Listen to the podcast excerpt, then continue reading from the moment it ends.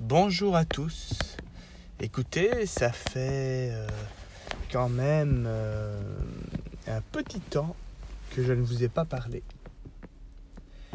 Et je suis actuellement dans ma voiture. J'ai mis euh, les sièges chauffants et le volant chauffant. Alors, ça me baigne dans un cocon de chaleur. Car dehors, une petite neige tombe. Montréal est dans, euh, on va dire, sa période la plus froide, le mois de février. Euh, on est quoi à la troisième, euh, deuxième tempête de neige.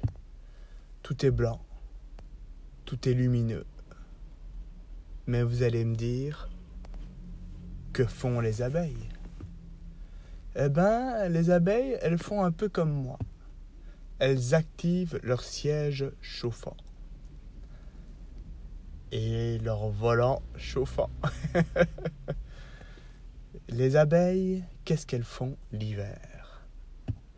C'est le sujet de ce troisième balado ou podcast. Et euh, on peut dire que dans le règne des insectes, les abeilles sont les seules ou une des seules, parce que j'ai pas vérifié cette affirmation, euh, dans le monde des insectes, donc, à hiverner l'hiver, c'est-à-dire euh, à rester euh, un minimum actif, donc à rester en colonie. Par exemple, si je compare avec la guêpe, ben la guêpe, elle, va, les reproductrices, les, reines, vont euh, s'enfuir dans le sol et tomber en, en léthargie. Et au printemps, vont, vont pondre. Enfin, je ne m'y connais pas en guêpe. Vous savez pourquoi? Et je ne m'y connais pas en fourmis. Parce que j'ai déjà tellement de choses à apprendre avec les abeilles et à dire avec les abeilles que je ne veux pas embarquer dans un autre monde fascinant et euh, un monde où chaque journée on apprend quelque chose, ou quasi.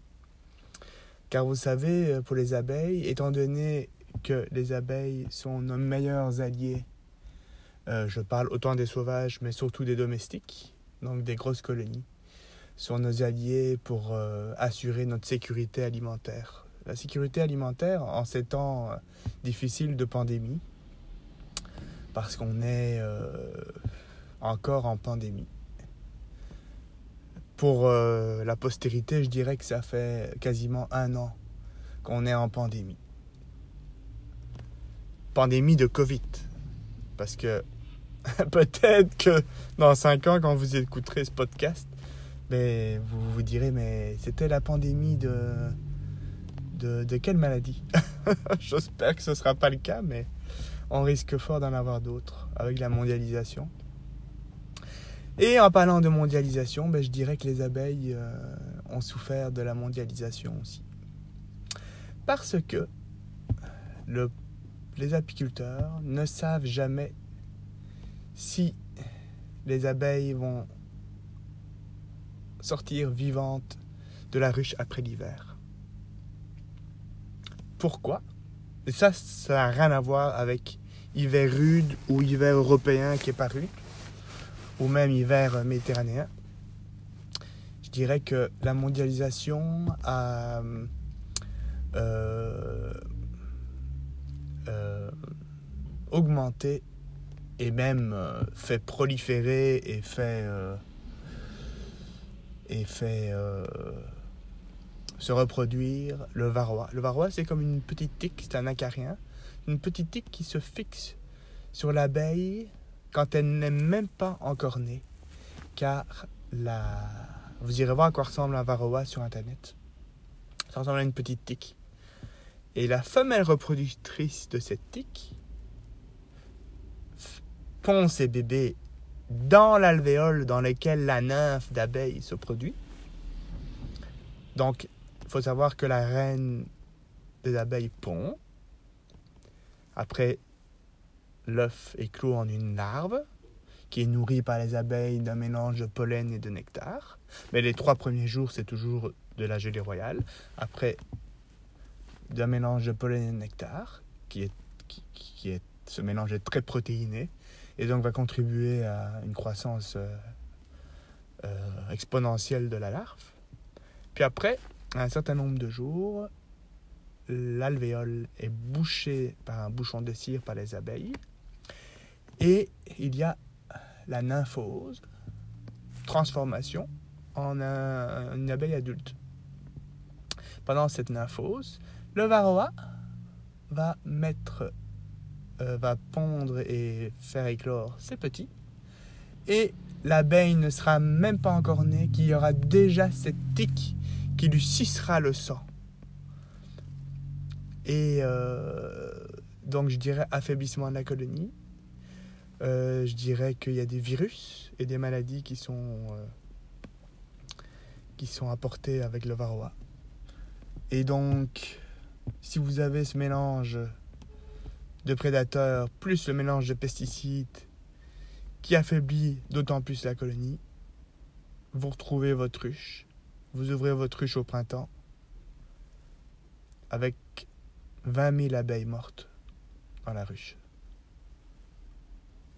Et là, euh, c'est une catastrophe parce que une ruche a une grosse valeur pour l'apiculteur. L'apiculteur peut faire louer ses ruches dans des vergers, dans des champs. Par exemple, au Québec, nous avons les champs de canneberge. Donc, c'est la cranberry euh, européenne, pour se faire bien comprendre. Et aussi les champs de bleuets. Donc, l'équivalent de la myrtille. Euh, bah, c'est pas la même sorte, mais ça ressemble à la myrtille européenne, la cousine. Donc, euh, la peur de l'apiculteur, c'est toujours vais-je retrouver, après l'hiver, ma ruche vivante?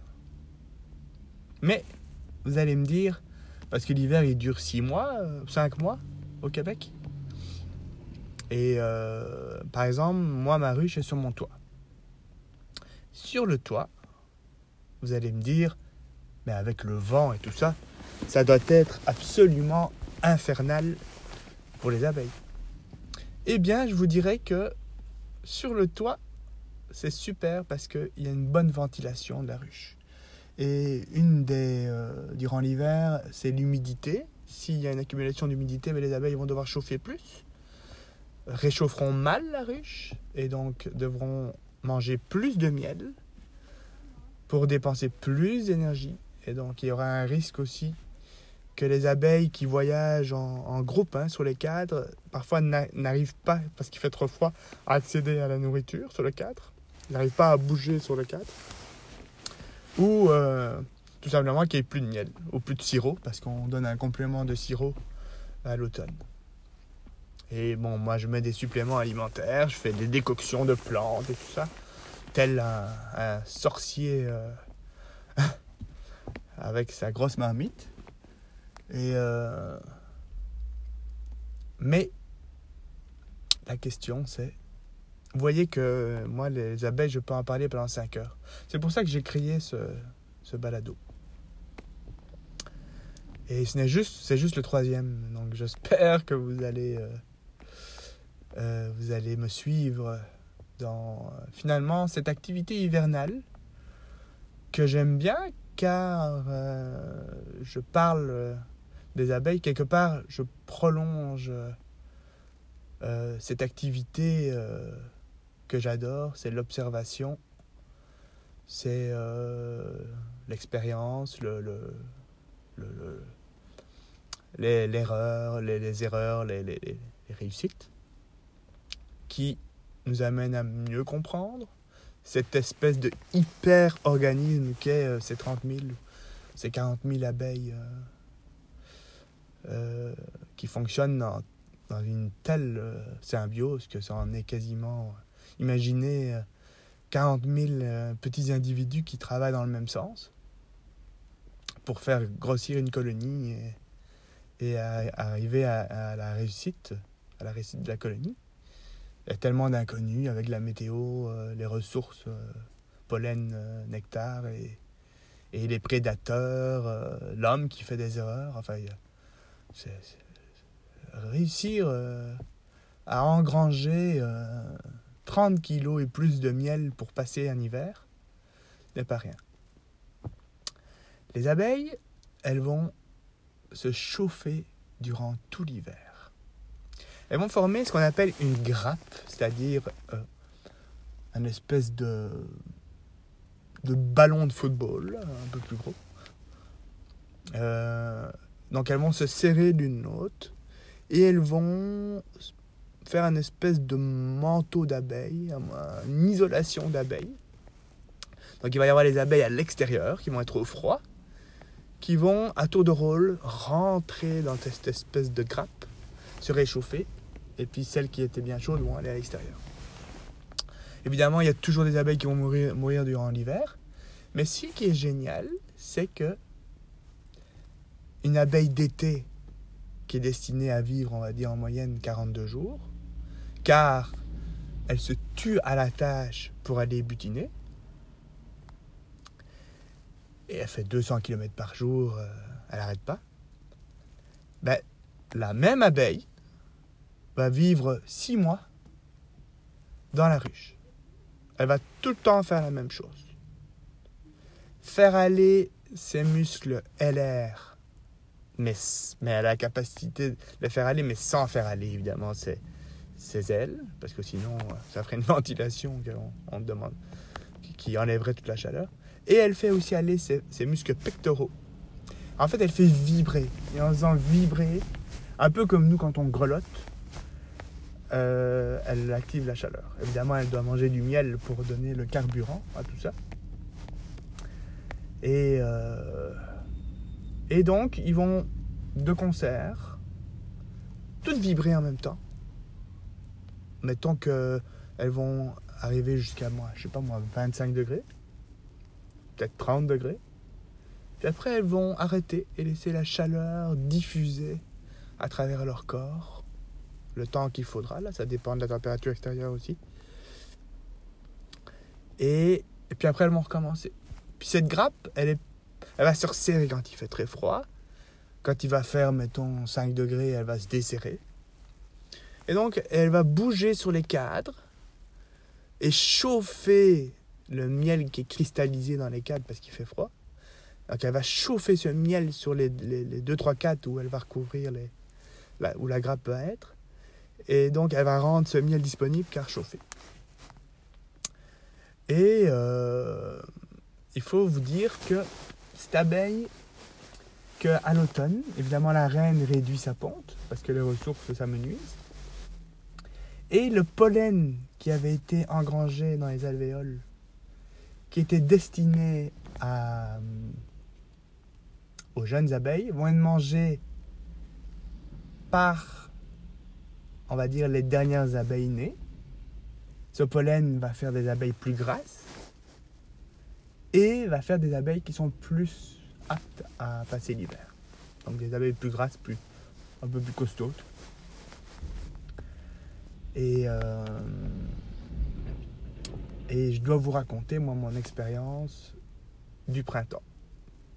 Parce que ces abeilles-là, ici au Québec, c'est pas rare que pendant 4, 5, 5 mois, elles ne sortent pas de la ruche.